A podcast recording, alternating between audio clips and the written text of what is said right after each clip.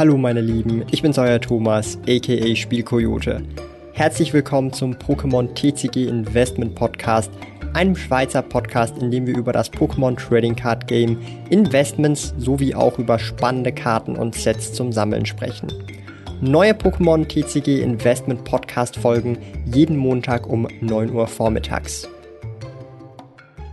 Wir müssen reden, mein Lieben.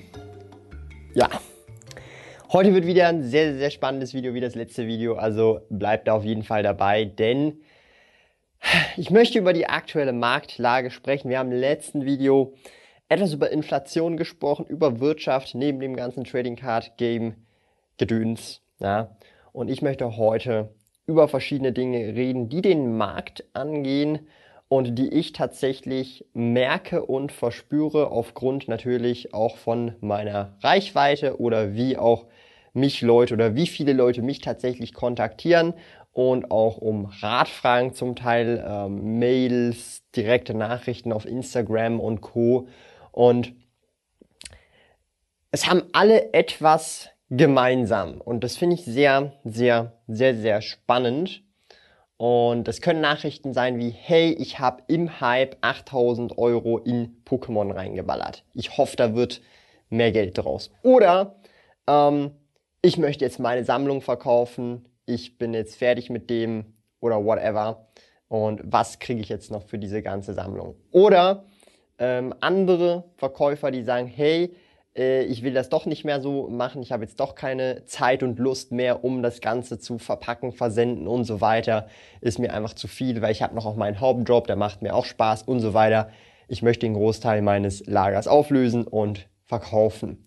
Und das ist natürlich eine sehr spannende Sache und alle haben etwas gemeinsam und das ist wirklich sehr nicht beängstigend, also für mich jetzt zumindest nicht, weil ich nicht in dieser Situation bin, aber ähm, alle haben etwas gemeinsam und zwar haben sie zum einen Neuware, ja.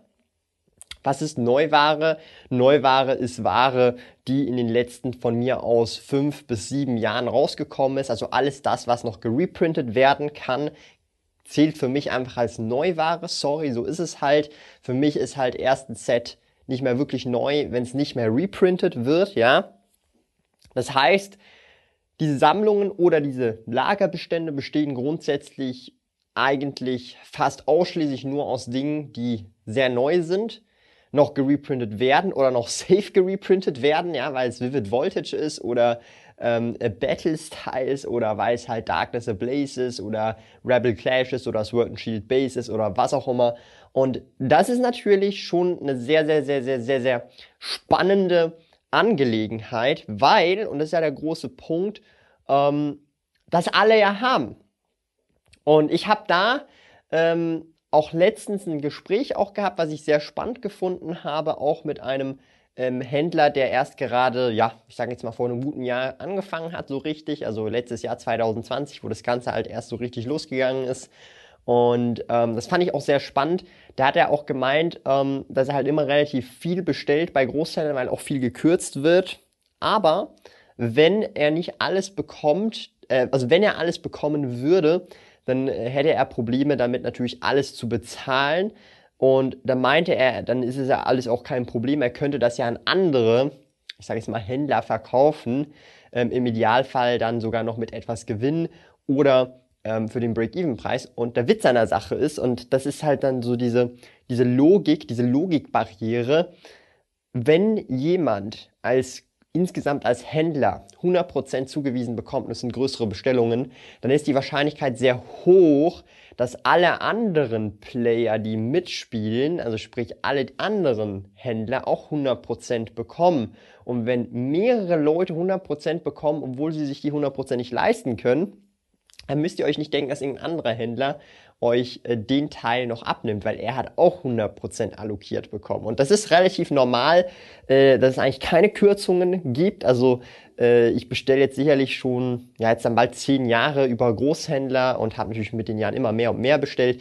Und Kürzungen sind in meinen Augen erst so richtig passiert seit Ende 2019 mit Hidden Fates und dann 2020. Und davor muss ich ganz ehrlich sagen, selbst bei 2016, äh, äh, der Pokémon Go Hype, hatte ich persönlich zumindest ähm, mit keinen Kürzungen zu, zu schaffen. Vielleicht habe ich damals auch noch mit einfach zu kleinen Mengen hantiert, das kann natürlich auch sein. Ähm, aber das ist einfach meine persönliche Erfahrung gewesen. Das finde ich sehr spannend und das soll euch so ein bisschen auch mal zeigen, ähm, dass halt Neuware doch schon kurz- bis mittelfristig auf jeden Fall ein Risiko beherbergt. Und das ist so ein bisschen meine persönliche Meinung. Ähm, wenn man nehmen wir, jetzt mal das Investment Case an. Nehmen wir jetzt mal das Investment Case von, ich, ich nehme jetzt einfach mal, was können wir hier nehmen? Ich habe hier Uh, that time I got reincarnated as a slime, weiß und schwarz äh, Display, sehr cooles äh, Display mit ein paar Waifu-Karten, ja. Ähm, Habe ich hier. Nehmen wir jetzt mal an, das ist jetzt ein Investment Case für dieses Display. Das ist jetzt neu rausgekommen, wobei bei äh, Weiß und Schwarz weiß man relativ gut, die haben ein völlig anderes Printing-Modell, mehr oder weniger. Das ist vor allem also das japanische Set, nicht das ähm, englische Set von Bushiroad, aber nehmen wir jetzt mal an, das ist jetzt das Investment Case und wir steigen bei 50 Euro ein, ja. Das ist so neu rausgekommen, wir steigen bei 50 Euro rein. Und nehmen wir jetzt mal an, das könnte jetzt gereprintet werden. Ja? Solange das gereprintet wird, wird sich dieser Preis von diesen 50 Euro nicht wirklich großartig weit enorm gut bewegen. Ja? Das heißt, es wird sich dann so ein bisschen nach oben bewegen und dann kommt der Reprint und dann droppt es wieder down. Und das wird so lange passieren, bis der letzte Reprint durch ist, mehr oder weniger. Ja, vor allem, wenn du keine First Editions hast, wie bei Yu-Gi-Oh! Pokémon hat das ja auch schon lange nicht mehr First Editions, dann ist das halt einfach völlig normal. So, darum sage ich ja, Neuware, alles fünf bis sieben Jahre ist für mich noch Neuware, da es noch gereprintet werden kann, hat halt ein bestimmtes Risiko da. Und in so einem Investment Case macht es dann viel, viel, viel, viel mehr Sinn. Und das muss man sich auch immer im Kopf bewahren, weil sonst hast du totes Kapital. Wenn du zum Beispiel ähm, schaust, okay, bei einem Release von einem Set, dann kommt das raus. Wenn du jetzt voll all-in gehst, dir 10 Displays holst für 500 Euro hier in diesem Fall und das wird jetzt noch für zwei Jahre reprintet, du hättest auch in zwei Jahren 500 Euro reinbuttern können und dir 10 dieser holen können. Und das hätte dasselbe Ergebnis gehabt mit dem Unterschied, dass du zwei Jahre lang mit diesen 500 Euro noch an, also arbeiten hättest können. Ja. Und das sind halt die Opportunitätskosten. Und ähm, sind dann solche Geschichten, ähm, wo man dann auch verstehen muss, dass das hier nicht äh, Produktivkapital ist. Das ist ähnlich wie Gold, ein Stück Gold. Ein Stück Gold produziert nichts, ein Stück Gold liegt nur rum. Ein Display liegt nur rum, das produziert nichts.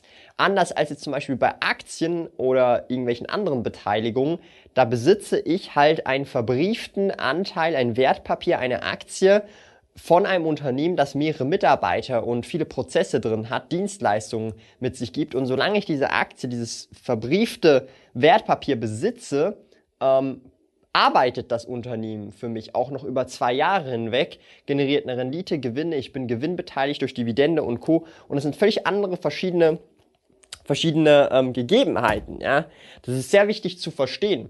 Und dass man da auch diesen Bezug versteht. In zehn Jahren ist dieses äh, Neo Discovery Display, was übrigens leer ist, aber nehmen wir jetzt mal an, das wäre voll, ähm, dieses Neo Discovery Display, äh, ja, immer noch Neo Discovery Display, ja. Es wird nicht auf einmal Neo Destiny Display oder ähm, äh, äh, Neo Genesis Display oder was weiß ich, ja. Es ist immer noch dasselbe Neo Discovery Display, im Idealfall im selben Zustand, wenn ich es schlecht sozusagen äh, handhabe, dann vielleicht noch in einem schlechteren Zustand, aber es ist immer dasselbe Display. Nur, und der große Unterschied bei Trading Cards und anderen Sachen, nur die Sicht, ja, die subjektive Sicht vom Markt ist anders auf dieses Produkt. Ist es noch seltener geworden? Oder hat man einen Container gefunden? Oder ist, äh, gibt es nur noch wenige, gibt es nur noch zwei Stück, die sealed sind auf dem ganzen Markt? Ja? Genauso ist es halt eben auch mit anderen, ich sage jetzt mal so, äh, äh, äh, Anlagen in diesem Kontext, die jetzt nicht wirklich produktiv für einen arbeiten. Und ganz ehrlich, ähm, ich habe jetzt noch nicht erlebt, dass hier meine ähm, ja, keine Ahnung, meine Base-Set Booster Packs oder irgendwelche anderen äh, Geschichten hier tatsächlich für mich irgendwie in irgendeiner Form arbeiten würden. Ja? Jetzt gucken wir mal hier kurz, ob ja alles läuft. Ja, ähm, ein bisschen heller machen. So. Also ich hoffe, ihr versteht da, was ich meine. Und das ist ein sehr, sehr, sehr wichtiger Punkt, wenn ich das Thema Trading Cards, äh, neben dem, dass ich natürlich die Karten cool finde oder das Hobby cool finde oder auch insgesamt einfach die Artworks schön finde oder bestimmte Karten sammle oder ob ich Carpadors sammle, ja, und by the way, ich sammle wirklich Carpadors, ähm, dass halt trotzdem ein Wert hinter den Karten und den Zielprodukten steht, aber dieser Wert rein subjektiv vom Markt entsprechend äh, bewertet wird aufgrund von Angebot, Nachfrage sowie auch Rarität und Story dahinter. Ja? Also ich habe auch einige Displays oder einige Sachen, äh, wo ich mir dann manchmal auch denke, wenn ich das jetzt verkaufen würde, würde ich jemals wieder dieses Display in diesem Zustand so einfach bekommen für denselben Preis, als ich es verkauft habe? Ob das jetzt ein LOB-Display ist, ein Fossil-Display und so weiter. Das ist immer sehr schwer, vor allem der Zustand ist ja dann das Ausschlaggebende. Ja? Äh, ist ein Produkt oder ein Zielprodukt, wo man, oder auch eine Karte, wo man auch wiederum mit dem Zustand zufrieden ist. Und je seltener natürlich eine, eine bestimmte Karte ist und je höher die Nachfrage auf diese Karte ist, umso exorbitant höher ist natürlich auch der Preis. Ja? Ähm, wenn eine Karte sehr beliebt ist, aber das Angebot so groß ist, dass jeder sie besitzen kann, dann gibt es auch keinen Grund dafür, dass eine bestimmte Karte oder ein Produkt teuer sein sollte.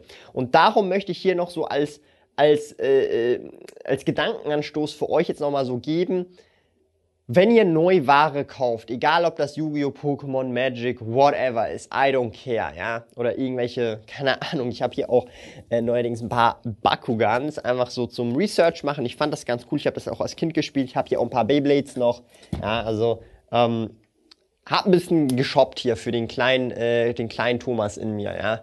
Also ich bin ja immer äh, sehr kindlich geblieben und immer noch ein, ein Kindskopf und auf jeden Fall muss man einfach verstehen, äh, wie das Ganze funktioniert, ja, und nicht, nicht allzu naiv äh, denken, dass egal wie viel Geld ich wo reinpumpe, vor allem wenn man nur aus diesem Gedanken reinkommt, dass man irgendwie in irgendeiner Form Gewinn macht. Vor allem mit Geld, das man vielleicht auch zum Leben bräuchte und denkt, in einem Jahr verdoppel ich das Geld, ja. Ganz, ganz, ganz gefährliche Situation, ja. Also ihr müsst euch so überlegen, wenn ihr zum Beispiel, und das ist noch so ein kleiner Schlusspunkt, wenn ihr zum Beispiel einfach mal so knapp über den Monat kommt mit Miete, alles dies, das zahlen und jetzt denkt ihr euch, oh, jetzt versuche ich noch irgendwie irgendwelche Pokémon-Karten zu horten und keine Ahnung was, ja, und ich habe eigentlich gar keinen Bock auf Trading Cards, dann ist es wahrscheinlich nicht unbedingt der richtige Weg. Da gibt's bessere Wege, um in irgendeiner Form vermögend zu werden oder Vermögen aufzubauen. Und vielleicht, und das ist ja auch so der große Punkt, ähm, was bei Liebhaber-Investments und ich zähle Trading Cards genauso wie auch Oldtimer, Briefmarken und alles mögliche zu Liebhaber-Investments auch. Und jeder, der jetzt sagt, Trading Cards sind nicht Investments, dann ist es halt so, ja. Also ich bin ja hier jetzt auch nicht irgendwie ein, äh, äh ein Finanzberater oder so. Ihr seht es ja auch, ich meine, Pikachu confirmed, aber hey, ich weiß nicht, wie gut Pikachu da entsprechend auch euren, äh, ja, oder euch finanzielle Tipps geben kann. Aber ich will euch einfach damit nur sagen, jeder, der denkt, es gibt langfristig einen Free Lunch, der wird heftig auf die Schnauze fallen, kurz bis mittelfristig, weil er merkt, scheiße. Ähm, und dann ist das Gleitmittel alle und dann muss halt ohne Gleitmittel passieren. Ihr wisst schon was, ich will es jetzt nicht genauer erläutern, sonst wird es demonetarisiert. Und an sich möchte ich hier einfach nochmal sagen, wenn ihr Geld in irgendeiner Form in dieses Hobby reinsteckt, ob ihr einfach Karten cool findet, Sealed-Produkte cool findet oder auch wenn ihr wirklich den finanziellen Aspekt ebenfalls auch betrachtet, dann macht das bitte nur mit Geld, wo ihr auch sagen könnt, hey, wenn alle Trading Cards wertlos wären, hättet ihr dieses Geld noch dafür ausgegeben? Und das ist immer meine Frage, die ich mir stelle. Und ich kann euch ganz ehrlich sagen, every day, every time.